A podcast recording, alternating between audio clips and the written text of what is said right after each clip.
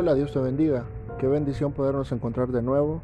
Gracias por tomarte el tiempo de venir a escuchar este podcast. Espero que esta palabra te bendiga como me bendijo a mí. Y en esta oportunidad quiero hablarte de algo muy importante y es el desánimo, pero quiero enfocarlo cuando una persona te desanima. Y quiero referirme a Hebreos 12, versículo 2.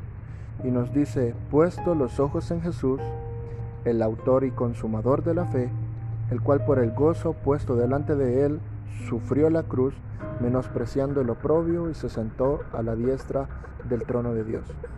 Porque ese versículo lo quiero enfocar cuando una persona te desanima? No sé a cuántos eh, alguna persona los ha herido, pero lo primero que decimos es, eh, ya no creo en el amor, ya no creo en la iglesia, ya no creo en el trabajo, ya no creo en muchas cosas cuando una persona nos ha herido, nos ha desanimado, nos ha fallado. Pero esta oportunidad quiero decirte que si algún cristiano te hemos fallado, en nombre de todos ellos quiero pedirte perdón.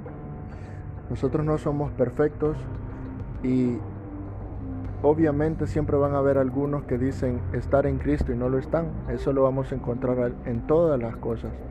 Muchas personas dicen ser buenas personas y son malas. Muchas dicen ser buenos trabajadores y son malos trabajadores.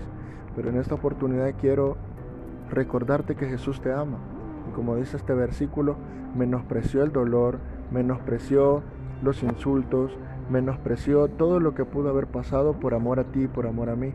No importa si alguien te desanimó, no, no importa si alguien te ha fallado, lo importante es que Jesús te ama, que quiere que vuelvas a sus caminos, y que quiere que no pongas tu mirada en un pastor, en un padre, en un hermano, en una hermana, en una persona, en un ministerio, en una iglesia.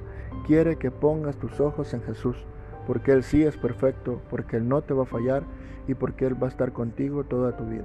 Que Dios te bendiga.